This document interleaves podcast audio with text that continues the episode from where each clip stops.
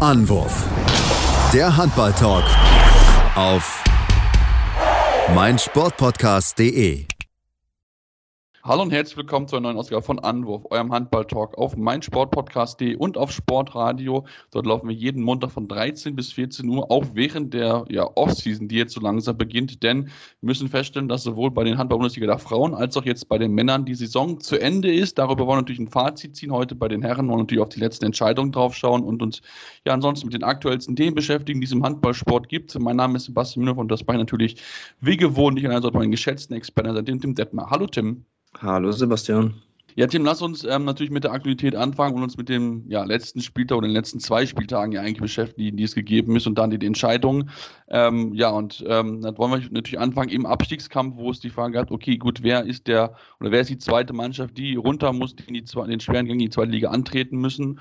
Ja, und wir müssen sagen, das hat leider die HB Walling-Waldstätten erwischt, ähm, nachdem sie die Möglichkeit noch hatten, gegen die Füchse Berlin zu gewinnen von Udo Gretterson, wo der Wurf leider nicht reingeht, war es nur ein 23 zu 23 und dann in Erlangen mit sieben Toren verloren und somit ähm, ja, müssen sie wieder zurück in die zweite Liga ja, sehr, sehr bitter in der, in der Situation natürlich auch im Nachhinein nach dem Spiel dann dazustehen und zu sagen, ja, es war leider nur ein Punkt gegen die Füchse Berlin. Das ist natürlich auch immer wieder verrückt zu sehen in diesen Endphasen der Saison. Also das kennen wir auch aus den letzten Jahren, dass die Kellerkinder dann auf einmal an den letzten Spieltagen eben solche Spiele dann abliefern und die, die großen Teams dann auch wirklich gefühlt nochmal häufiger irgendwie in Bedrängnis bringen, als es ähm, während der Saison sowieso schon der Fall ist ist. Und ähm, ja, das ist dann schon echt bitter gewesen, wobei man auch sagen muss, dass ja dieser eine Punkt mehr durch den Sieg dann trotzdem auch nicht gereicht hätte am Ende. Äh, dann wären sie immer noch einen Punkt hinter Minden gewesen und hatten die deutlich schlichtere Tordifferenz. Also ja, im Endeffekt hat ein bisschen mehr gefehlt einfach für, für Baling. Ähm, sehr, sehr bitter. Aber ich bin mir relativ sicher, dass man da äh, mit Jens Böckler auch einen Trainer hat, ähm, mit dem man gut dann auch wieder den Neustart in der zweiten Liga und den Angriff in Richtung erste Liga wieder äh, vornehmen kann ist es ja alles in allem jetzt auch keine neue Situation für die Balinger, ähm, dass man eben ähm, den Gang in die zweite Liga angehen muss. Dementsprechend, ähm, ja, würde ich mal, würde ich mal schätzen von außen zumindest, dass man da relativ gut aufgestellt ist. Man wusste ja auch, dass es so kommen könnte ähm, und dementsprechend, ja, natürlich sehr, sehr bitter, aber ja, so, so ist es nun mal. Und für Minden ist es natürlich wirklich eine überragende Leistung, wenn man bedenkt, ich meine, äh, irgendwie aufgeschnappt zu haben, das waren die ersten 13 Spiele auch ohne Punkt äh, in der Saison, das dann noch umzudrehen und am Ende damit 18 Punkten zu stehen und den Klassenerhalt zu sichern, zeigt auch, ja, wie gesagt, diese Entwicklung, die die Mannschaft durchgemacht hat. Ähm, ich bin mir nicht mehr zu 100% sicher, aber ich bin mir ziemlich sicher, dass ich Minden und Lübbecke äh, auf 17 und 18 getippt habe vor der Saison, einfach weil ich den Adelas auf dieser, in diesem Kader einfach zu groß gesehen habe. Also man muss sich ja nur mal zurückdenken, äh, mit Juri Knorr, Christopher Rambo und äh, Kevin Gulliksen sind mal eben die Top 3 Torjäger der letzten Saison vor der Saison weggebrochen.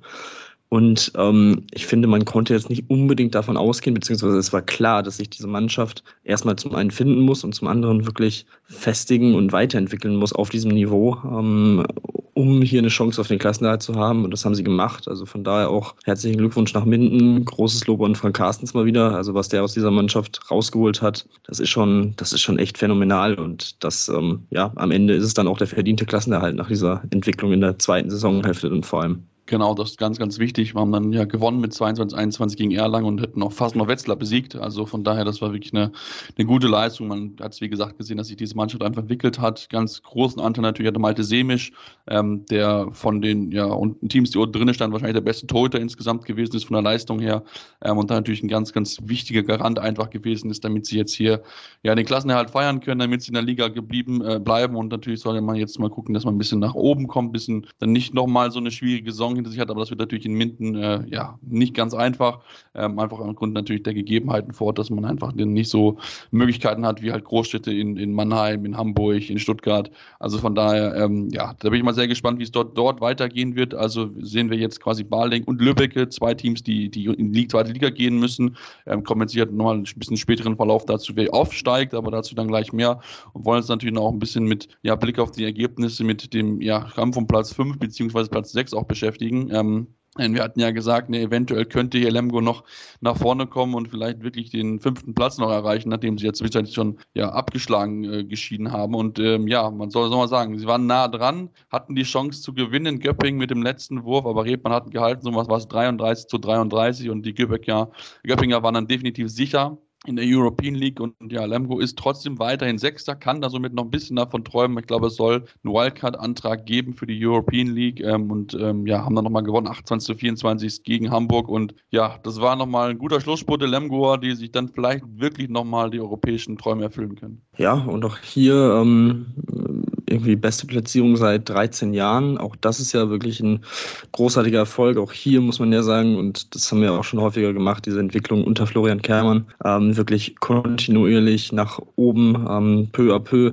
Er hat die Mannschaft, wie gesagt, am, fast am, an einem absoluten Tiefpunkt übernommen, wo man so gerade eben die Klasse gehalten hat. Und seitdem geht es eigentlich wirklich Schritt für Schritt in Richtung ähm, internationales Geschäft und ähm, jetzt mit Platz 6 wieder eine sehr, sehr starke Bestätigung dieser Entwicklung. Und ähm, ja, dementsprechend natürlich hat man in dieser Saison auch davon profitiert, dass äh, Vereine, die die man eher davor sehen würde, wie Melsung, wie die Rhein-Neckar-Löwen, rein auch vom finanziellen her, von der, von der Kraft, die man dahinter hat, eben geschwächelt haben, aber dann musst du halt auch erstmal da sein und ähm, diese Teams dann trotzdem hinter, dich, hinter dir lassen. Also das war schon wirklich gut. Ähm, in diesem Spiel wirklich, also es war, war ein wirklich absolut dramatisches Spiel am Ende. Ähm, Daniel Redmann wirklich mit einer überragenden Leistung, mit 16 Paraden, 34 Prozent, hat da das Torhüter-Duell deutlich gewonnen gegen Finn Zecher und Peter Johannesson. Das war dann eben dieser Faktor ähm, und ja, dementsprechend auch symptomatisch schon fast für dieses Spiel, dass er dann auch die entscheidende Parade gesetzt hat zum Unentschieden und ähm, ja, auch für Göpping eine sehr, sehr starke Saison, am Ende Platz 5. Klar ist der, der Abstand zu den Top 4 schon ziemlich groß mit 12 Punkten ähm, auf Flensburg, aber ich glaube, äh, das ist denen relativ egal. Ähm, Jetzt ist man wieder europäisch dabei, auch das natürlich frisch auf Göppingen. Und äh, die, der ehemalige ERF-Pokal, das ist ja auch eine ganz besondere Geschichte. Ähm, ich glaube, da kann man sich auch sehr darauf freuen in der European League in, in der nächsten Saison. Dementsprechend, ja, und Platz 6 muss man mal schauen. Ähm, sowohl, also DHB und HBL haben tatsächlich diese Wildcard beantragt.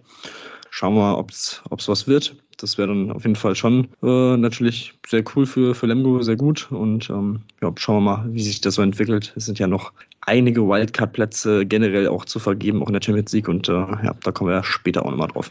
Ja, genau, definitiv, denn in der Champions League ist ja auch das Thema mit der Wildcards und da sind jetzt auch soweit die Teilnehmer erstmal fix. Ähm, wollen aber natürlich noch ein bisschen weiter auf die Ergebnisse draufschauen und da natürlich nicht unerwähnt lassen, dass Flensburg jetzt Vierter geworden ist, haben zum Abschluss nochmal mit 28 zu 22 bei den Füchsen gewonnen. Ähm, Kevin Möller, überragende Partie mit 21 Paraden, hat er das Tor dazu genagelt. Also das war wirklich sehr, sehr beeindruckend und dadurch sind ja die Füchse, wie gesagt, Dritter. Auch sie verpassen damit also die Champions League, ähm, müssen dann in die European League spielen. Natürlich, da sind dann zwei hochkarätige deutsche Mannschaften, die mit dabei sind, ähm, auch mit Flensburg. Ja, und dann Kiel, wie gesagt, Zweiter hinter dem deutschen Meister aus Magdeburg. Also, ähm, ja, das war wirklich eine, auch gerade dann oben, wirklich eine sehr spannend hinten raus, auch wenn Ben natürlich dann sagen muss, dass die Kieler dann ja mal wieder einfach dann abgezockt genug gewesen sind, um diesen zweiten Champions League-Platz zu sichern. Ja, genau. Ähm, das war dann schon wirklich, was Kiel jetzt vor allem, ja, sie hatten wirklich nur einen schwachen Monat und das muss man jetzt natürlich dann auch sagen, dieser eine schwache Monat, ich glaube, es war der Oktober, wenn ich mich recht erinnere, ähm, der hat ihnen quasi die Chance auf die Meisterschaft verwehrt, sonst wäre das auch nochmal ein bisschen knapper geworden, dann wären es nicht sechs Punkte gewesen, dann wäre es vielleicht am Ende nur zwei Punkte gewesen oder so. Ähm, aber ja, das, das, ist, das ist nun mal so. Ich denke mal, das, das Minimalziel, quasi das, was man in Kiel auf jeden Fall erreichen muss, die Champions League, hat man erreicht. Ähm, das war auf jeden Fall jetzt nochmal sehr, sehr wichtig. Ähm, auch das natürlich keine Selbstverständlichkeit, wenn man überlegt, wer jetzt auch in den letzten Wochen verletzungsbedingt ähm, dann noch weggebrochen ist. Dementsprechend ist es auch schon wieder sehr, sehr beeindruckend wie sie das dann am Ende durchgezogen haben und am Ende ja trotzdem noch fünf Punkte Vorsprung auf, auf die Füchse auf Platz drei. Das ist dann auch schon mal echt dann doch noch ein Wort. Ähm, das ist schon echt, ja, wie gesagt, einfach sehr, sehr stark. Von daher auch da sehr, sehr wichtig für die Kieler, ähm, hier die Champions League erreicht zu haben. Und äh, ansonsten, ja, Flensburg in der European League bin ich sehr gespannt drauf. Ich glaube, wenn man sich das Ganze anguckt, jetzt nach den letzten Jahren, ähm, auch wenn das in Flensburg natürlich keiner hören will, aber durch die Nichtteilnahme in der Champions League fallen natürlich auch viele Spiele weg, vor allem am Anfang der Saison, ähm, dadurch, dass man in der European League eben nicht ganz so viele Spiele hat. Ähm, das könnte dem, glaube ich, in der Bundesliga doch nochmal ganz gut tun, ähm, da ein paar Ruhephasen zu haben, ähm, vor allem mit auch einem kleineren Umbruch natürlich, ähm, hier und da der Spieler weg, weggehen und neue dazukommen, sich da zu finden. Ähm, ich glaube, dass das könnte vielleicht äh, tatsächlich für die Entwicklung dieser neueren Mannschaft dann ähm, auch ganz, ganz gut zu Gesicht stehen. Und ähm, dementsprechend bin ich da, bin ich da sehr gespannt drauf, wie sich das so, wie sich das so entwickelt in Flensburg. Und ähm, ja, also mit ihnen, vor allem mit dem Torhüter-Duo, ähm, auch wenn Buric jetzt äh, die Saisonvorbereitung ähm, aufgrund einer Verletzung auch äh, erst später starten kann, beziehungsweise verpassen wird. Aber Kevin Möller und Benjamin Buric, das ist wirklich, also es es geht, glaube ich, fast nicht besser. Also es ist wirklich eines der besten Torhüter-Duos in Europa und es ist schon echt, ja, immer wieder ein Faustpfand, die beiden zu haben und ähm, das wird sie wahrscheinlich nächste Saison auch wieder ordentlich nach vorne bringen. Ja, das kann ich mir auch sehr, sehr gut vorstellen, dass sie das auf jeden Fall nach vorne bringen wird. Ähm, auch wenn natürlich jetzt trotzdem Gottfriedson ja auch noch ein bisschen verletzt ausfällt, aber gut, das fällt dann halt in die Offseason halt rein. Also von daher, ähm, ja, bin ich da sehr gespannt. Ich glaube, es kann auch auf jeden Fall einfach helfen, dass sie sich da ein bisschen jetzt mal so ein Jahr ein bisschen resetten können, einfach um dann wirklich dann wieder voll anzugreifen und dann diese relativ geringere Belastung, also geringere Belastung, nicht relativ, aber geringere Belastung auf jeden Fall zu nutzen, um dann wieder ganz, ganz vorne mit anzugreifen. Ähm, wir haben es ja auch gesehen, dass auch das acht Teams geschafft haben, wie halt Magdeburg, die ja auch European League gespielt haben und auch die Füchse. Also von daher ist das schon natürlich ein, ein Pfand, wenn du einen guten Kader hast, dass du dann diese Belastung, die du halt nicht so hast, wie halt die Champions League Teams, die du halt dann voll ausnutzen kannst, um da ja möglichst weit oben anzugreifen auf jeden Fall. Also von daher ähm, ja, bin ich sehr gespannt drauf. Natürlich auch die Kieler, die nochmal mit dem 42 zu 35 am, am letzten Spieltag gegen Göppingen natürlich noch mit ordentlich Selbstvertrauen rein, äh, jetzt Richtung Champions League Final Four und da natürlich auch, auch noch nach äh, drüber sprechen, ähm, auch wenn es natürlich jetzt aufgrund der Voraussetzungen natürlich nicht so einfach wird für sie mit der Verletzung von Sander Sargosi noch dazugekommen ist und auch Henrik Pekeler, der ja sowieso auch schon ausfällt, wo ja für extra Beate Mürhol geholt wurde. Also von daher sind wir mal sehr gespannt, wie sich die Kieler dort schlagen werden. Wir machen jetzt eine kurze Pause, kommen gleich zurück und besprechen natürlich viele weitere Themen hier beim Handball und bei eurem Handball-Talk an Anwurf. Wie baut man eine harmonische Beziehung zu seinem Hund auf? Puh, gar nicht so leicht. Und deshalb frage ich nach, wie es anderen Hundeeltern gelingt, beziehungsweise wie die daran arbeiten. Bei Iswas Dog reden wir dann drüber. Alle 14 Tage neu mit mir, Malte Asmus und unserer Expertin für eine harmonische Mensch-Hund-Beziehung, Melanie Lippisch. Iswas Dog mit Malte Asmus. Überall, wo es Podcasts gibt. Ja, dann sind wir zurück hier bei Anwurf, eurem Handball-Talk und wir wollen uns jetzt natürlich auch mit ähm, ja, den Neuzugängen in der Bundesliga dann beschäftigen, denn wir wissen ja schon ein bisschen länger, dass der VfL Gummersbach hochkommen wird. Sie sind jetzt als ja, Sieger der zweiten Liga, kommen sie auch als, als Meister und ja, da war noch so ein bisschen die Frage, okay, wer will es als Zweiten machen und am Ende haben sie es endlich geschafft. Der ASV Hamm-Westfalen hat sich diesen großen Traum, worauf sie schon wirklich seit Jahren hinarbeiten, wo sie schon seit Jahren wirklich damit zu kämpfen haben, äh, jetzt aufzusteigen, haben sie es jetzt endlich geschafft, ähm, sichern ihnen mit ja, zwei Punkten Vorsprung vor dem TSV, THSV Eisenach, diesen Aufstieg. Und ähm, ich glaube, die Erleichterung in Hamm-Westfalen ist, glaube ich, riesig, riesig groß, weil sie ja schon wirklich seit gefühlt fünf, sechs Jahren immer hoch wollen.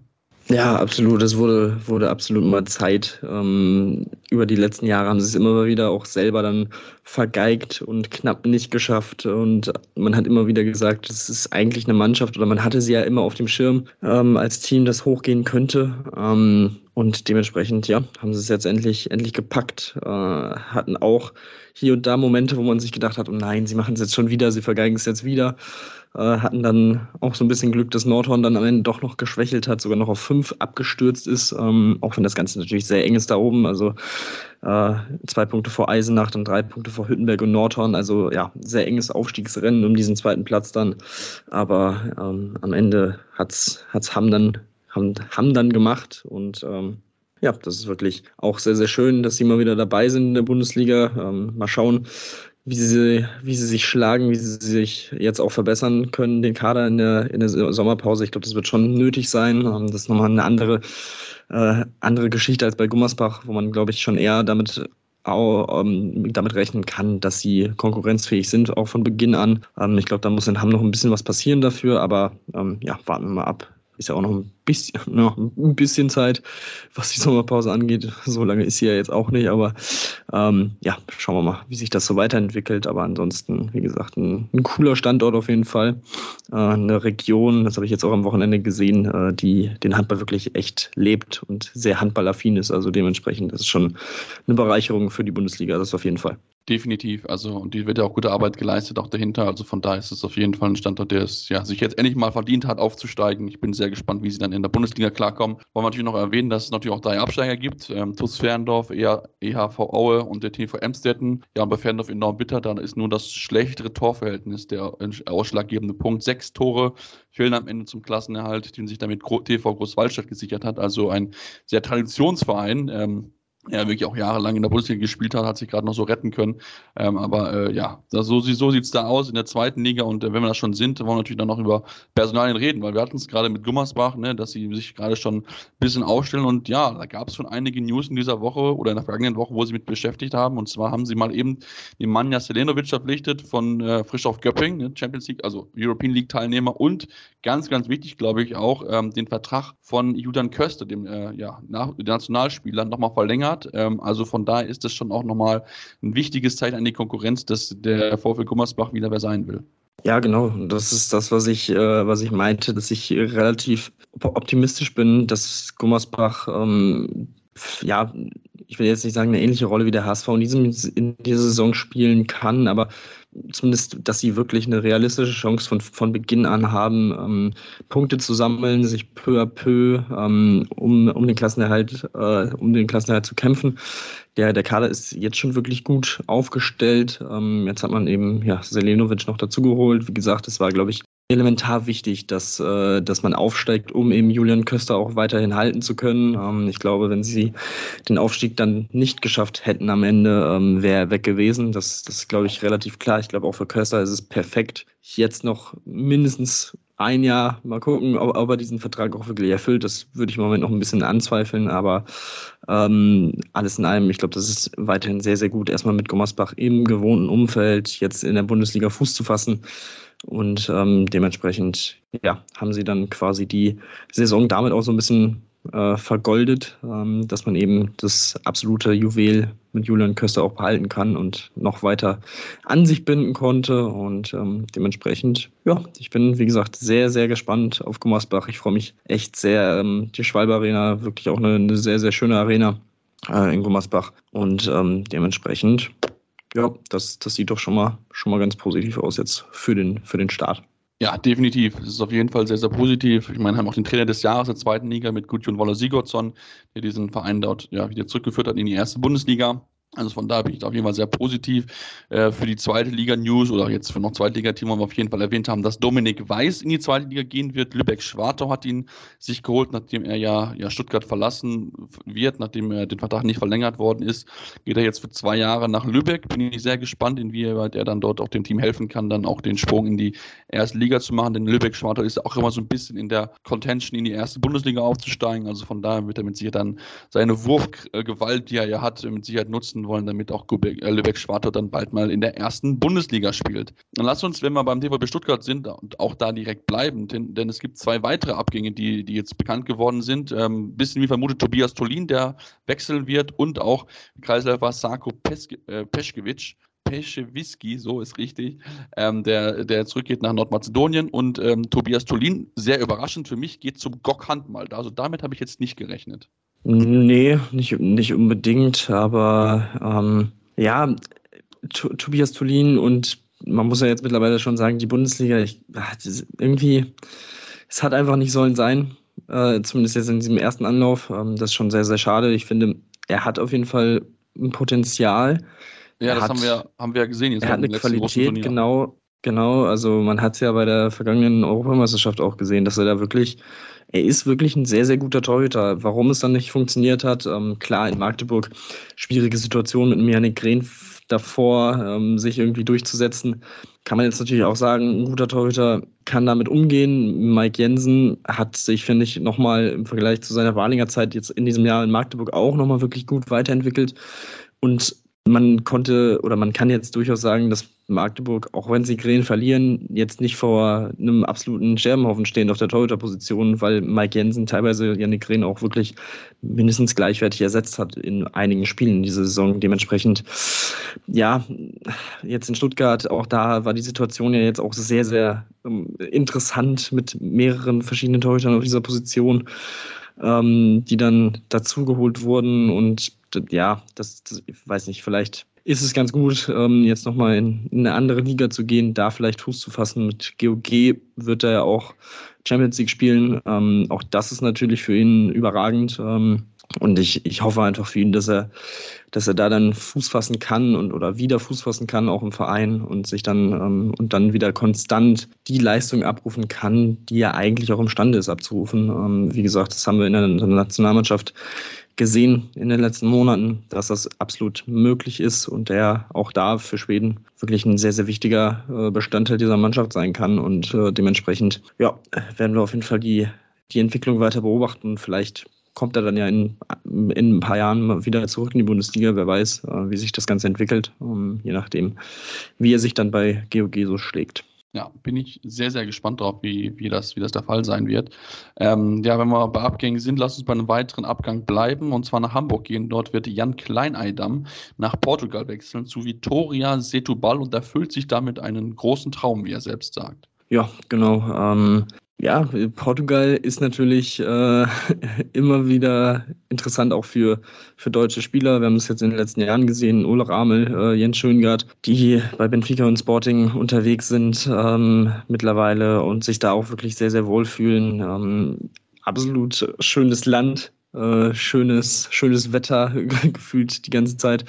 Und ähm, ja, um, ein weiterer Spieler, der, der ja auch ähm, schon in Portugal aktiv war, ist Manuel Speth, mit dem er sich dann auch über, äh, darüber unterhalten hat, ähm, der ja auch in Hamburg dann ähm, auf der Platte stand im letzten Jahr. Und ähm, ja, der hat ihm anscheinend so die portugiesische Liga und das Leben dort schmackhaft gemacht, dass er gesagt hat, ja, äh, das mache ich doch jetzt mal. Und schön, äh, wenn er sich damit eben diesen, diesen Traum erfüllen kann. Ähm, von daher, ja, mit 23 Jahren ja auch ähm, ein interessanter Schritt. Ähm, so früh quasi dann auch so, so einen Schritt ja, quasi zu wagen. Ähm, aber ja, ich denke mal, das, das hört sich doch auf jeden Fall so an, als hätte da auf jeden Fall auch gut, gut überlegt und äh, dementsprechend, ich bin da äh, sehr, ich finde es eine, eine coole Geschichte auf jeden Fall und dass der äh, Manuel später so, äh, so einen Einfluss hatte, äh, ist natürlich auch sehr interessant zu hören.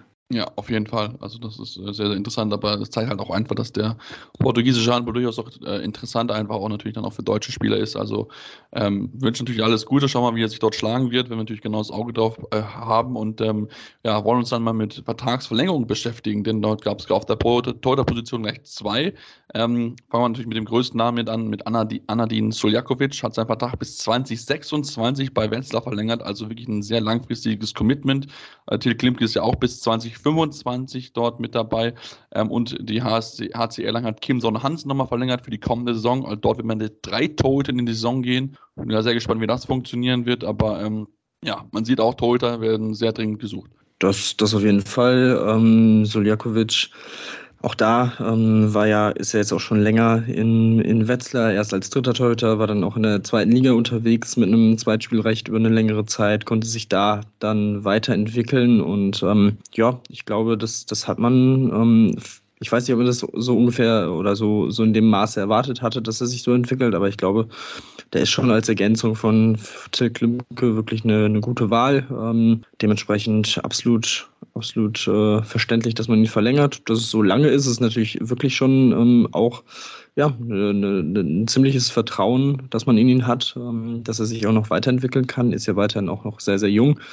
Ähm, dementsprechend, ja, ist es sehr interessant. Äh, Kim Sonne Hansen hätte ich nicht unbedingt mitgerechnet, ähm, dass er da noch, dass er da nochmal verlängert wird in, in Erlangen, aber da scheint man ja auch mit ihm wirklich zufrieden zu sein und ähm, dementsprechend, ja, ähm, auch da natürlich eine sehr interessante Gemengelage, so ein Trio zu haben, ähm, mit eben Bertram Obling und Clement Verlin. Ähm, der, ja, gut, wahrscheinlich da der Hintergedanken, dass Obling als Neuling in der, in der Liga dann wahrscheinlich auch vielleicht nochmal ein bisschen Anlaufzeit brauchen könnte, dass man da vielleicht sicher geht, ähm, dass man dann Kim Sonne Hansen noch in der Hinterhand hat. Ähm, aber auch das ja, wird man dann sehen, wie sich das Ganze dann auch, was die Spielzeit angeht, ähm, entwickelt und an sich eine solide Lösung auf der Torhüterposition, wie ich finde.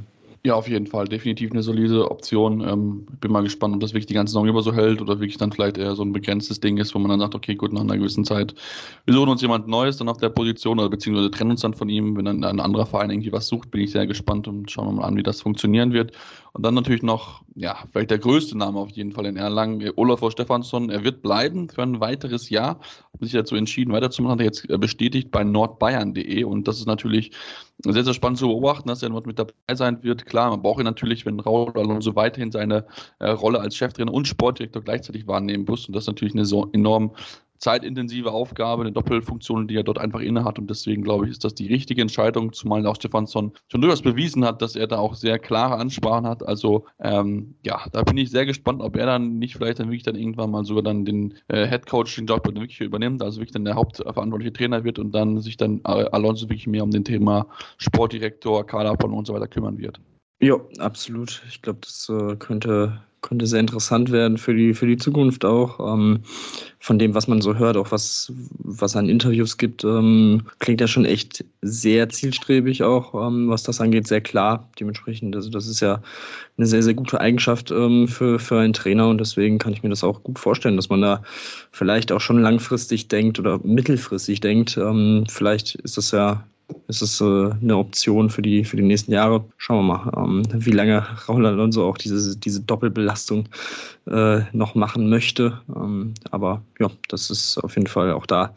Erlangen ist weiterhin, wie in den letzten Jahren auch schon, immer wirklich ein Verein, den man, ja, der, der so ein bisschen durchaus das Potenzial hat dann auch oder auch den Anspruch ja hat, ähm, in den nächsten Jahren wieder in Richtung äh, obere Tabellenhälfte zu blicken und dann auch vielleicht mal Europa anzugreifen. Ähm, schauen wir mal. Ich glaube, da hat man auf jeden Fall mit Rauland und so auf jeden Fall jemanden sehr, sehr Gutes äh, gefunden, um, was, was die Kaderzusammenstellung angeht. Und vielleicht jetzt auch mittelfristig noch, noch einen guten Trainer. Schauen wir mal. Ja, schauen wir mal definitiv, wie es dann dort, dort weitergehen wird. Wir werden natürlich genau das Auge da natürlich drauf halten und wollen jetzt eine kurze Pause machen, kommen dann gleich zurück und ähm, haben noch einiges zu besprechen. Natürlich Champions League, Final Four, natürlich wollen wir drüber schauen, aber natürlich auch noch ein Thema, was ein bisschen für Aufruhen sorgt. Aber dazu gleich mehr hier bei Anruf, eurem Handball-Talk. Vernimmt sich, was man will, dann wilde Gerüchte entstanden. Fast nichts davon stimmt. Tatort. Sport. Wenn Sporthelden zu Tätern oder Opfern werden, ermittelt Malte Asmus auf meinsportpodcast.de. Folge dem True Crime Podcast, denn manchmal ist Sport tatsächlich Mord. Nicht nur für Sportfans. Ja, und jetzt sind wir zurück und wollen uns natürlich noch mit weiteren Themen beschäftigen, bevor wir international uns mit den European, also mit Champions League beschäftige, wollen wir ein Thema mal besprechen, was in dieser Woche so ein bisschen aufgetaucht ist und wo ähm, ja nicht jeder so ganz glücklich ist, sage ich mal so. Und zwar ist es nämlich so, dass Motor Saporoschje, der äh, Topclub aus der Ukraine, in der zweiten Bundesliga äh, spielen wird in der kommenden Saison, um einfach ein bisschen Spielpraxis zu bekommen, denn aufgrund des Krieges in der Ukraine ist dort ja der Ligabetrieb einfach nicht möglich, weil natürlich dann einfach auch andere Themen dort äh, ja leider wichtiger sind, wie die Verteilung des Landes. Ähm, und deswegen hat sich jetzt die HBL dazu entschieden, sie mitspielen zu lassen. Tim, ähm, spielen normalerweise mit, äh, werden auch platziert, aber wenn es zu einem Aufstieg und Abstieg geht, wird das dann rausgerechnet. Also ein gewisser Aufwand, den man sich da machen muss, wenn es dann äh, um die um die um den Auf- und Abstieg geht, weil dann darf man sich dann nochmal genauer hinschauen, wie das wirklich aussieht. Das weiß ich nicht. Also so wie ich es verstanden habe, spielen sie aus der Konkurrenz und es wird eine Tabelle ohne sie geben und also es ist komplett, also es ist komplett irrelevant für den Betrieb. Ähm, ich finde es ehrlich gesagt sehr sehr, sehr gut, ähm, dass man es macht. Ich finde, es ist für die Vereine, also man hatte in der nächsten Saison ja eh eine Übergangssaison mit 19 Mannschaften. Das heißt, man hätte eh pro Spieltag ein Team, das spielfrei hat. Dadurch hat man jetzt den Gegner dann auch gefunden, auch das, was den Spielplan angeht. Ist es jetzt kein großer äh, extra Aufwand, äh, würde ich jetzt mal schätzen. Ähm, also von daher, ja, sie, sie werden in Düsseldorf spielen, ähm, ihre Heimspiele auch das äh, schon bekannt gegeben worden und ähm, ja, dementsprechend für sie wirklich wichtig, da weiterhin Spielpraxis zu haben. Ähm, auch ja, wenn sie dann nächste Saison natürlich in der Champions League aktiv sein wollen. Ähm, das kannst du halt nicht ohne irgendeine normale Spielpraxis äh, auf einem Liganiveau haben. Und ähm, wenn man sich die ukrainische Liga anguckt, ähm, würde ich mal behaupten, dass es wahrscheinlich auf einem äh, mindestens ähnlichen, wenn nicht sogar auf einem besseren Niveau jetzt stattfindet in der zweiten Liga. Dementsprechend, ähm, ja, also ist das auf jeden Fall eine gute Sache. Es haben sich alle Teams dafür ausgesprochen. Von daher, ähm, ja, also das ist so dieses typisch Deutsche, auch wenn es dann äh, vielleicht ein bisschen komisch klingt, aber sich über jedes, jede Entscheidung und alles aufregen zu müssen, anstatt einfach mal zu sagen, okay, wir sind solidarisch und das ist eine, eine gute Sache. Und auch dieses, ja, warum machen das denn andere Länder nicht und sonst was. In den meisten anderen Ländern, zumindest in den ersten Ligen, ähm, gibt's halt eine, eine feste Anzahl an Mannschaften, eine gerade Anzahl an Mannschaften vor allem. Da ist es dann wirklich ein Mehraufwand zu sagen, ja, okay, die spielen jetzt noch, keine Ahnung, unter der Woche, das dann, also das wäre halt kaum möglich. Also ich glaube, wenn die zweite Liga nächstes Jahr 20 Teams hätte, wäre das wahrscheinlich auch nicht passiert. Also das waren dann in dem Fall einfach ein glücklicher Umstand, ähm, dass eben die Liga eine ungerade Zahl hat. Dementsprechend, äh, ja, kann ich da diese Kommentare, die dann aufgekommen sind, vor allem natürlich bei Facebook, äh, auch nicht wirklich verstehen. Und da sollten manche Leute einfach mal vielleicht ein bisschen, bisschen weiter denken, als äh, nur die Überschrift zu lesen, weil da kamen dann natürlich auch die Kommentare, ja, dann lass sie doch direkt in die erste Liga aufsteigen. Und also Leute, reicht dann doch irgendwie. Mal äh, mal Fenster aufmachen und dann weiterschauen. Fenster aufmachen finde ich gut. ähm, ja, nee, ich bin auch bei dir. Ich finde das auch eine gute und auch eine wichtige Aktion dass man sich einfach solidarisch zeigt. Weil natürlich, klar, der Verein, der spielt, möchte Champions League spielen nächstes Jahr, der hat die Wildcard beantragt. Und ähm, da braucht natürlich einfach gewisse Spielzeit, weil du kannst nicht einfach sagen, okay, ich spiele einfach nur Champions League, weil klar, das sind schon viele Spiele, die du hast, natürlich ja, aber äh, das ist halt auch dann teilweise eine, eine gewisse Pause, die du dann hast zwischen ja, Gruppenphase Ende, beziehungsweise dann natürlich hin ähm, zum Beginn der, der K.O.-Phase. Also von daher, ähm, ja, das ist definitiv eine richtige Entscheidung. Ähm, klar werden wahrscheinlich relativ viele Spiele gewinnen, wobei ich auch sehr gespannt bin, ob sie dann noch mit diesem Niveau natürlich noch gefordert werden. Auch klar, zweite Liga ist das schon mit Sicherheit ähm, was, was Einfacheres für sie, aber natürlich trotzdem, die zweite Liga in Deutschland ist natürlich auch schon eine starke Liga, die darf man nicht unterschätzen. Also von daher ähm, bin ich sehr, sehr gespannt, wie sie, wie sie damit umgehen und wie das, wie das funktionieren wird, auch wenn man in der Ukraine noch so ein bisschen skeptisch ist, was man so gehört hat. Also da hat sich der Generalsekretär des Verbandes ein bisschen kritisch geäußert, weil er bisher noch wohl keine offizielle Bestätigung hat ähm, und ähm, sich dann auch fragt, okay, was ist denn, wenn wir wieder irgendwie mittendrin dann, dann in der zweiten Bundesliga-Saison dann wieder anfangen mit dem Spielbetrieb, wie das dann aussieht. Also von daher, ähm, ja, denke ich, das sind einfach nur noch Detailfragen, die da zu klären sind. Da würde ich jetzt keine große äh, äh, ja, Wertigkeit mit reinnehmen, aber ich glaube, man ist, glaube ich, einfach insgesamt froh bei Modus Zaporozhye, dass man jetzt ja wieder so ein bisschen so eine Perspektive einfach hat, dass man wieder Handball spielen darf. Ähm, es gab ja auch schon ein, ein Testspiel der ukrainischen Nationalmannschaft. Ähm, ich glaube, es war gegen, gegen Wetzlar, sie waren auch in Gummersbach, waren sie auch eingeladen. Also von daher sieht das schon, dass die der deutsche Handball, die deutsche Bundesliga äh, an sich als erste und zweite Liga kompakt da schon wirklich was tut, um den ukrainischen Handball in dieser wirklich schwierigen Phase für das Land einfach zu unterstützen. Das ist, glaube ich, etwas sehr, sehr Schönes, was wir einfach mitnehmen sollten, dass Solidarität in, gerade in solch einer Phase einfach sehr, sehr wichtig ist und ähm, das, das sollten wir einfach ähm, ja als schönes Zeichen mitnehmen und ähm, einfach dann gucken, dass es dort ja dann auch für, für den Verein wieder nach vorne geht, dass sie dann wirklich wieder dann in die in ihren täglichen Handballrhythmus reinkommen und sich dann wirklich dann ja versuchen auch ein bisschen ablenken zu können von diesen ganzen Gräueltaten, die in ihrem Land passieren. Ja.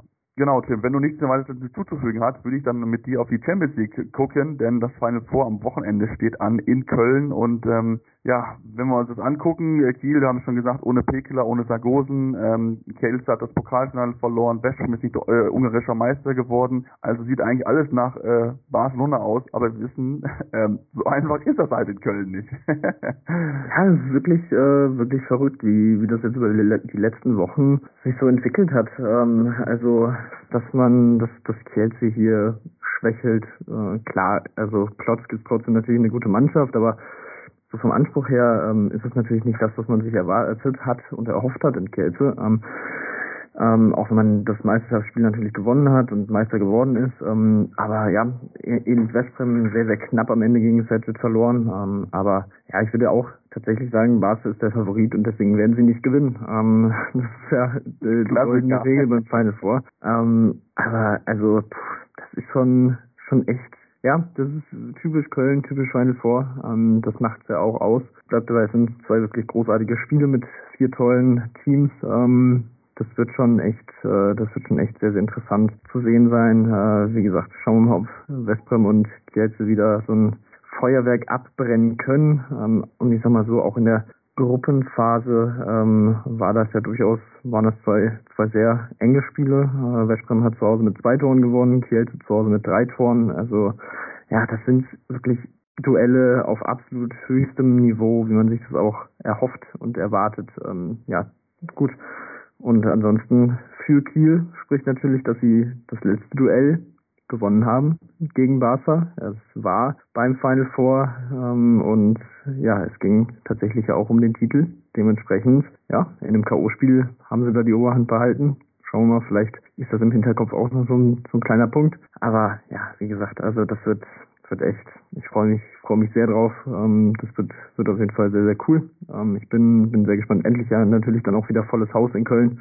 Auch das darf man, darf man nicht vergessen. Auch das ist natürlich dann ein Faktor. Wir haben in Budapest bei den Frauen gesehen, was das für eine großartige Atmosphäre wieder war. Ähm, Ähnliches kann man natürlich auch in Köln erwarten. Und ähm, ja, es wird einfach das Highlight, das Highlight der Saison, wie es, wie es auch sein sollte. Ja, definitiv. Das wird ein, wird ein absolutes Highlight. Ich glaube, da sind wir uns alle relativ einig. Und ähm, ja, so wie wahrscheinlich die äh, in Köln laufen wird, wahrscheinlich Barcelona im Halbfinale ausscheiden gegen Kiel.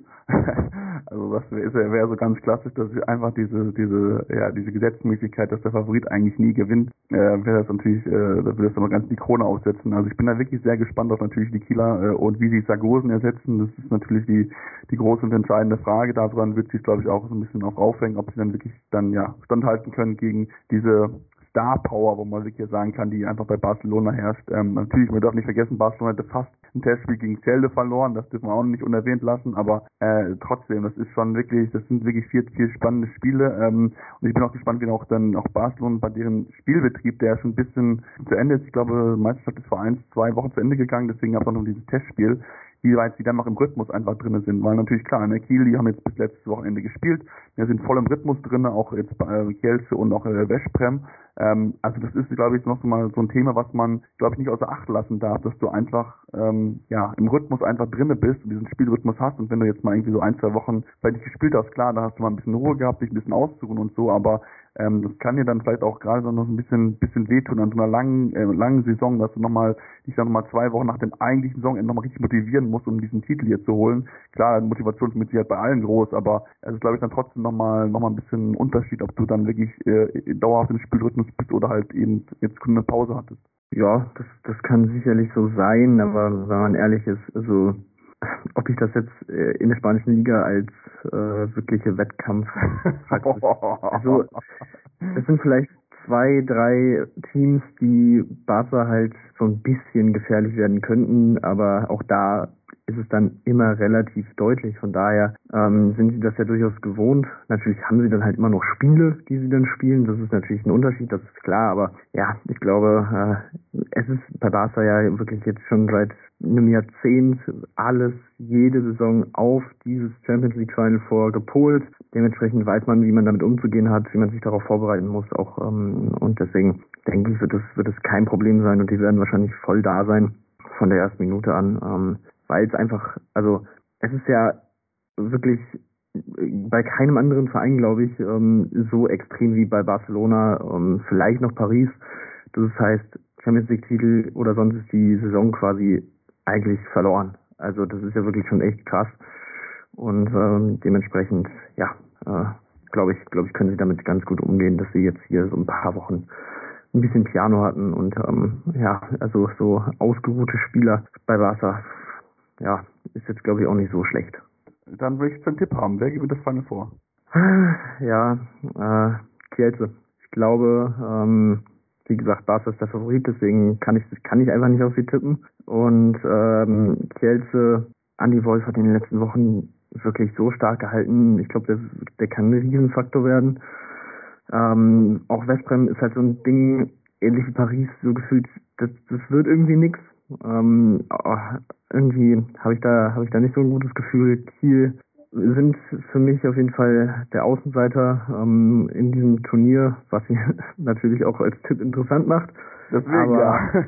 nee, ich, ich gehe ich geh mit dem polnischen Kiel, mit, mit Kielce. Und äh, ja, ich glaube, ich habe irgendwie ein Gefühl, dass sie es mal, mal wieder machen. Ähm, und dementsprechend, wie gesagt, also das ist einfach auch eine überragende Mannschaft. Und ich glaube, wie gesagt, dass Andi Wolf da echt richtig Bock hat. Und vor allem, also Traum-Szenario wäre natürlich Kielce gegen Kiel und wenn dann Wolf eine Leistung auspackt, dann am besten noch das Torhüter gegen Landin gewinnt. Boah, ich glaube, das, das könnte, könnte ziemlich eine ziemliche Genugtuung für, für ihn werden. Ähm, und ich glaube, das wird ihn so anspornen, dass Kielce das Ding gewinnt. Also ich will auf jeden Fall auch das Finale sehen, Kiel gegen Kelce. Ich will es einfach sehen, weil ich glaube, es wird einfach mega spannend. Aber ich glaube einfach aufgrund dieser Gesetzmäßigkeit Außenseiter gewinnt, ist für mich dann einfach Kiel. Weil äh, ne, Kiel ist Außenseiter, klar. Äh, und vielleicht bin ich ein bisschen zu sehr mit den deutschen Brille drauf, aber prinzipiell ist natürlich der Kader immer noch sehr, sehr gut besetzt. Haben vielleicht den besten Torhüter von allen im, im Turnier mit Niklas Landin. Ähm, natürlich klar, das sind alles gute Torhüter, da darf man jetzt auch nicht außer Acht lassen. Also ich würde jetzt jeden sofort im Tor nehmen, wenn ich da die Wahl hätte. Ähm, aber äh, ich glaube, das wird sehr, sehr spannend. Ich glaube wirklich, dass die Kieler, äh, dass man die nicht außer Acht lassen sollten. Ich glaube, die wollen unbedingt die sich diesen, diesen Titel einfach jetzt holen, nachdem sie die deutsche Meisterschaft verpasst haben. Und ich glaube, das kann nochmal so ein riesen Ansporn sein, hier nochmal richtig einen draufzulegen. Und sie haben es ja schon bewiesen. Äh, in der Corona-Zeit haben sie ja sich dieses Final Four auch schon erreicht und haben ihren Titel gewonnen. Also von daher, ähm, ja, ich glaube, ich glaube, Kilo holt sich nochmal. Ähm, und deswegen, ja, schauen wir mal, wie es dann aussehen wird. Wir machen jetzt eine kurze Pause und ähm, ja, lasst uns gerne eure Tipps da. Natürlich bei Social Media. Ähm, und wir machen jetzt eine Pause und reden dann natürlich über ein, zwei weitere Themen mehr. Deswegen bleibt dran hier bei Anruf eurem Handball-Talk. Hey, Malte Asmus von meinsportpodcast.de hier. Ab März geht's weiter mit unseren 100 Fußballlegenden. Staffel 4 bereits. Freut euch auf Zlatan Ibrahimovic, Michel Platini, Cesar Luis Minotti, Paolo Maldini, um nur mal vier zu nennen. Und bis wir mit der vierten Staffel kommen, hört doch einfach noch mal rein in die bisherigen drei Staffeln. Ronaldinho, Sepp Meyer, Gary Lineker, Lothar Matthäus und viele weitere warten da auf euch. 100 Fußballlegenden. Jetzt. Überall, wo es Podcasts gibt.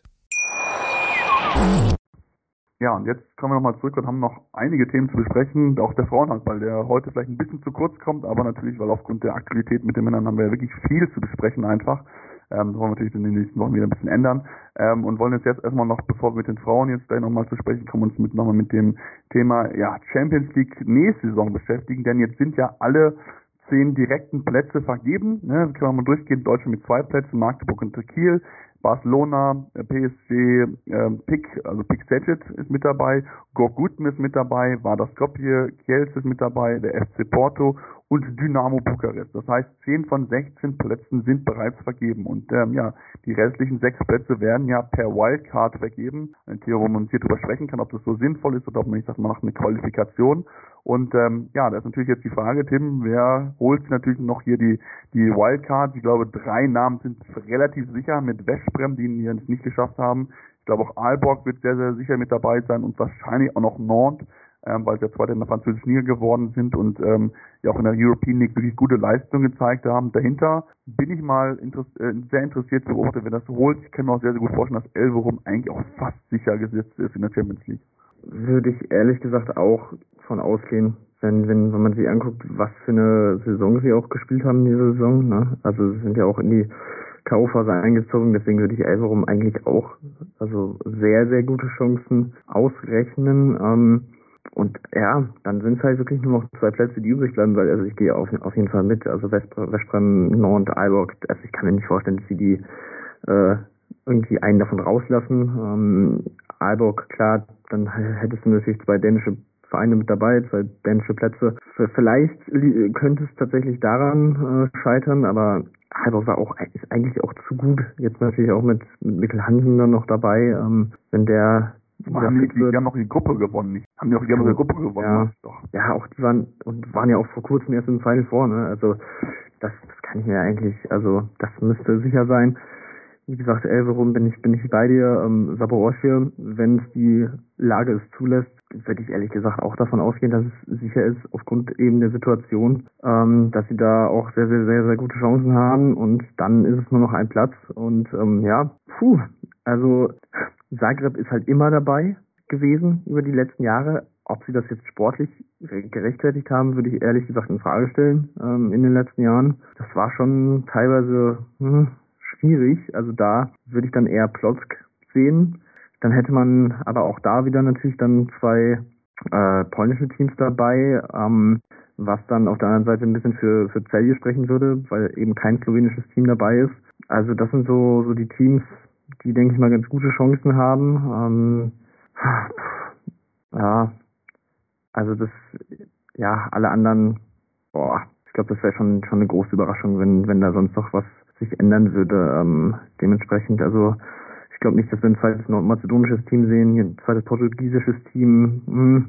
Noch wenn Benfica, wenn es Benfica gewesen wäre, würde ich sagen, ja, durch die European League, durch den, äh, durch den Sieg vielleicht, aber dadurch, dass es jetzt im Sporting ist, kann ich mir nicht wirklich vorstellen, wobei Sporting ja auch den Pokal gewonnen hat jetzt am Wochenende. Ähm, also auch da, also wirklich eine verrückte Saison auch in Portugal oder für die drei Top-Teams in Portugal. Dementsprechend, ja, also ich denke Veszprem, Nord, Alborg, Elverum, Saporoschje und Plotzk würde ich jetzt mal grob als Tipp abgeben. Ja, das kann ich mir auch sehr, sehr gut vorstellen. Also ich, ich würde nicht, ich würde glaube ich Celje nicht außer Acht lassen, weil ich mir das auch sehr gut vorstellen kann, dass sie ihn einfach mit reinnehmen wollen und dass sie dann ja versuchen nicht ne, so viele Teams von einer Liga halt mit reinzuziehen. Das wäre so das Einzige, wo ich sagen würde, okay, deswegen versucht man das wirklich vielleicht noch ein bisschen zu streuen, aber ähm, prinzipiell bin ich dabei dir. Also das sind, glaube ich, die, die Namen, die du gesagt hast, dass die Teams sind, unter denen sich am Ende entscheiden wird, wer am Ende dann wirklich dann in der nächsten Saison spielen wird in der European, äh, in der Champions League. Ich heute habe mit European League, Champions League, keine Ahnung, irgendwie gerade in Zahlen, irgendwie das Drehen, da Dreher drin heute den ganzen Tag schon. Ähm, aber ja, das sind die Namen, die man auf jeden Fall im europäischen Tophandball einfach ganz, ganz vorne mitnehmen kann. Deswegen, ich glaube, ich würde, ich würde alle nehmen ohne, ohne, ohne Probleme, auch wenn natürlich vielleicht Zagreb und Celje in den letzten Jahren natürlich jetzt nicht die großen Erfolge haben, Falken in der Champions League, aber es erinnert sich einfach daran, dass natürlich auch die anderen Teams halt auch keine schlechten Mannschaften sind, das darf man auch nicht vergessen. Ähm, ja, deswegen bin ich sehr gespannt. Wir werden damit sicher irgendwann eine Antwort sehen, vielleicht auch irgendwann mal eine vernünftigere Lösung einfach für das Thema, weil wie gesagt, Wildcard ist immer ein bisschen schwierig. Ich finde dann eine bessere Qualifikation einfach dann auch sinnvoller. Ähm, sowieso über die über die Champions League an sich im Format kann man mit Sicherheit genug darüber diskutieren, ob das so richtig ist oder ob man da vielleicht lieber was ändern sollte. Aber das wollen wir heute nicht machen, denn ich glaube, da wird die Diskussion noch ein bisschen, ein bisschen weitergehen auf jeden Fall. Dann lass uns, äh, Tim, dann ein bisschen zum Thema Frauenhandball kommen, mit dem wir uns heute sehr wenig beschäftigt haben und ähm, den Blick werfen in die Bundesliga, denn dort äh, gab es nur eine einzige Personalie, äh, sehr überraschend, äh, noch einige Positionen sind zumindest öffentlich noch nicht bekannt, wie jetzt zum Beispiel in Bietigheim, wo bisher eine Neuzugang nur erst bekannt geworden ist und jetzt hat zumindest ein weiterer Verein die Personalverhandlung abgeschlossen und zwar hat Sportunion Neckarsulm ähm, Valentina Salamanca geholt ähm, vom Rumän äh, rumänischen Erstligisten CSG Gloria Bistritatu Nassau. Sehr interessanter Name auf jeden Fall und äh, ja, bin ich sehr gespannt, wie sie wie sie eine Rolle dort spielen kann. Sie sind jetzt dann auch drei Torhüterinnen in äh, Neckarsulm. Ja, und ähm, ist natürlich jetzt kein äh, Neuling so gesehen für die Bundesliga, ähm, hat ja auch schon in Deutschland gespielt, ähm, unter anderem ja in Leverkusen und auch in Bietigheim und ähm, ja, hat sich da finde ich ähm, auch natürlich gut gut etabliert, gut entwickelt, ähm, ist dann jetzt wie gesagt nach nach Rumänien äh, gegangen und kommt jetzt wieder zurück, ähm, wird das Trio dann bilden mit äh, Sarah Wachter und Anita Polakova. Ähm, ja, hat dann kann natürlich so ein bisschen mit ihrer Erfahrung ähm, auch aus, aus Ausland ähm, ja, das, das Team ganz gut ergänzen. Und auch da, ja, wie gesagt, man hat sich die nächste Spielerin mit Champions League, mit Europapokal-Erfahrung geholt. Wie gesagt, ähm, auf Neckarsulm muss man achten in der nächsten Saison, was die Verlosung für die europäischen Plätze angeht. Ähm, das ist schon wirklich sehr, sehr ambitioniert. Das unterstreichen sie jetzt auch wieder mit dieser Verpflichtung. Und ähm, ja, dementsprechend bin ich sehr, sehr gespannt drauf, wie, wie sich das dann entwickelt, auch natürlich äh, in diesem Trio, ähm, wie wieder die Spielzeit aufgeteilt wird und so weiter, wie es immer in so Trios dann äh, interessant zu sehen ist. Und ähm, ja, das ist auf jeden Fall eine sehr, sehr gute Verpflichtung, wieder einmal von Neckarsulm. Auf jeden Fall, das hat wirklich Hand und Fuß und äh, da merkt man schon, dass man da gerne noch mal europäisch angreifen will. Ich bin sehr gespannt, ob sie das in der kommenden Saison schaffen können. Ähm, äh, denn wie gesagt, der Kader ist wirklich sehr, sehr gut verstärkt worden. Das mit äh, Tanja Lockwin haben sie auch eine gute Trainerin, die da wirklich sehr, sehr gute Arbeit in den letzten äh, Jahren jetzt geleistet hat. Ähm, ja, lass uns zu einem weiteren Thema kommen und zu einem weiteren ja, Aufregerthema schon so ein bisschen, denn ähm, André Fuhr hat sich auf der Vereins-Homepage von seinem Verein, dem Borussia Dortmund, geäußert und äh, gesagt, ja, wir haben unglaubliches Potenzial, aber ähm, es ist halt ein Problem, dass wir halt nur für 300 Zuschauer in der Champions League spielen, während andere Teams halt vor bis zu dreieinhalbtausend Fans spielen und deswegen äh, sieht das als Problem, sagt, wir haben keine Fankultur im Handball, wir haben nicht diesen Zusprung. Ich glaube, wir sind drittletzt in der HBF-Zuschauertabelle und das als amtierender deutscher Meister, da klingen bei mir schon alle Alarmglocken. Da müssen wir was machen. Und äh, ja, wenn man sich anschaut, die Halle, die, wo sie spielen, die Sporthalle Werkhofen in Dortmund hat maximale Kapazität von 1500 Zuschauern und die Champions League Halle, die Helmut König Halle, hat eine maximale Kapazität von 4.500 Zuschauern. Und ähm, man halt guckt, dass man dann halt dann nur diese knapp äh, ja, Zuschauer halt reinkriegt, da muss man sich halt fragen, ob der Verein natürlich einerseits genug Werbung macht oder ob genug Standing einfach hat, ähm, da muss man schon äh, sich dann auch, glaube ich, an die eigene Nase so ein bisschen fassen. Ja, definitiv. Ähm, er geht ja auch noch weiter, was von, von dieser Zuschauer, vom Zuschauerzuspruch abgeht. Ähm, er sagt auch, dass man in den Strukturen Lichtjahre hinter dem internationalen Niveau liegt. Arena, Seminarräume, Kraftraum, Infrastruktur etc. Ähm, dass man da international vor allem einfach nicht mithalten kann ähm, und das komplett andere äh, andere eine andere Gemengelage ist. Ähm, das hatten wir ja auch immer wieder oder das haben wir auch mit äh, im Gespräch mit Emily Bölk und auch mit Xenia Smith gehört, dass es im Ausland eben eine komplett andere Geschichte ist und auch was die Fankultur angeht, ist es natürlich was ganz anderes. Ähm, wir haben es jetzt auch schon bei bei Benfica gesehen zum Beispiel ähm, bei den Männern, dass dann wirklich also es ist ja wirklich primär eigentlich als Fußballverein weltbekannt, aber trotzdem, die Leute interessiert es nicht. Die, die gucken die Spiele im, äh, im, im, im Sender des, des Vereins, ähm, gehen vor Ort auch zu den Handballern oder sonst was. Also ich finde, da steckt natürlich weiterhin viel Potenzial. Ähm, die Helmut-König-Halle ist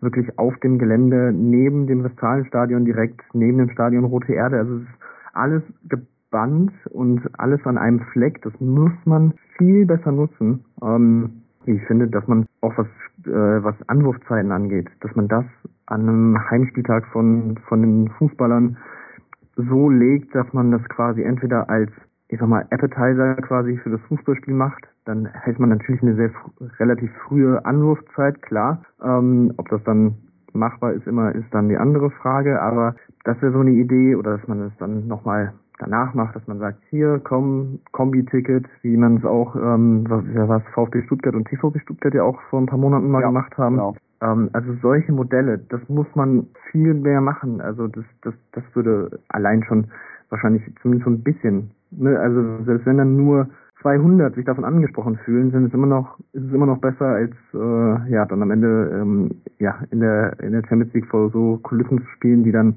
nicht so gut aussehen. Und wie gesagt, an sich hatte die Mannschaft äh, wirklich teilweise auch sehr, sehr gute Auftritte. Also das kann man sich wirklich auch gut angucken. Ähm, dementsprechend wirbt man da ja eigentlich mit der mit der eigen, eigenen sportlichen Leistung sehr auch dafür, dass man Zuschauer gewinnen kann. Man muss es nur irgendwie nochmal ein bisschen besser umsetzen und ähm, ja, aber wie gesagt, so was den Standort angeht, sind die Voraussetzungen, finde ich, eigentlich schon ganz gut gegeben. Also das könnte durchaus äh, definitiv schlechter sein. Deswegen, ja, Finde ich, finde ich aber gut, dass es so, so deutlich auch anspricht. Ähm, er ist ja definitiv auch ein, ein Mann der klaren Worte und äh, ja, kann man äh, ja wirklich, wirklich mal schauen, wie, wie sich das weiterentwickelt jetzt in der nächsten Saison. Auch da, ob sie die World Cup für die Champions League bekommen, schauen wir mal. Ähm, wenn nicht European League, werden sie auf jeden Fall auch, ähnlich wie die Bietigheim in dieser Saison, denke ich mal, auch ein Anwärter aufs Final Four sein. Das kann natürlich auch, was die Zuschauerakquise angeht, auch ganz positiv sein, wenn man da ja gute gute Leistungen erfallen kann in der European League. Ja, definitiv. Ich meine, du musst einfach die Schlagkraft nutzen, die du als Dortmund hast. Du bist ja beim Borussia Dortmund eingegliedert. Du bist bei dem einer der größten deutschen Fußballvereine mit eingegliedert. Das musst du dieses Potenzial einfach nutzen. Das, das ist eine gute Idee mit dem mit dem Eingliederung der, der Spieltermine in den Spieltag vom Fußball. Ähm, ich meine, wenn du ein Prozent davon erreichst, von den äh, Menschen, die ins Westfalenstadion gehen, das sind 800 Leute.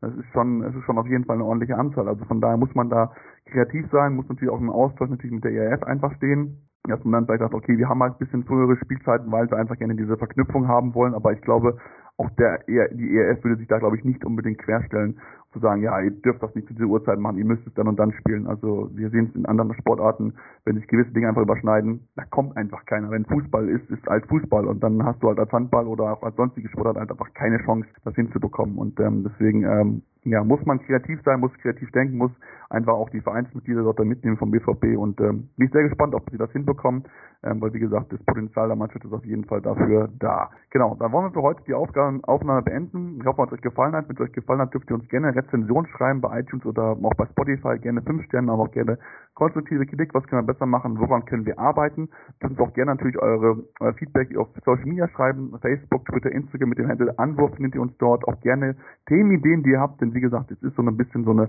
saure Kirchenzeit, aber ähm, werden natürlich weiterhin verfolgen, werden euch natürlich auch coole äh, weitere Folgen liefern, die wir schon so ein bisschen im Plan haben. Also von daher folgt uns weiterhin, empfiehlt uns euren Freunden und dann ja, hören wir uns spätestens nächste Woche wieder hier bei Anwurf, eurem Handball-Talk. Anwurf. Der Handball-Talk auf meinsportpodcast.de. Wie baut man eine harmonische Beziehung zu seinem Hund auf? Puh, gar nicht so leicht. Und deshalb frage ich nach, wie es anderen Hundeeltern gelingt, beziehungsweise wie die daran arbeiten. Bei Iswas Dog reden wir dann drüber. Alle 14 Tage neu mit mir, Malte Asmus und unserer Expertin für eine harmonische Mensch-Hund-Beziehung, Melanie Lippisch. Iswas Dog mit Malte Asmus. Überall, wo es Podcasts gibt.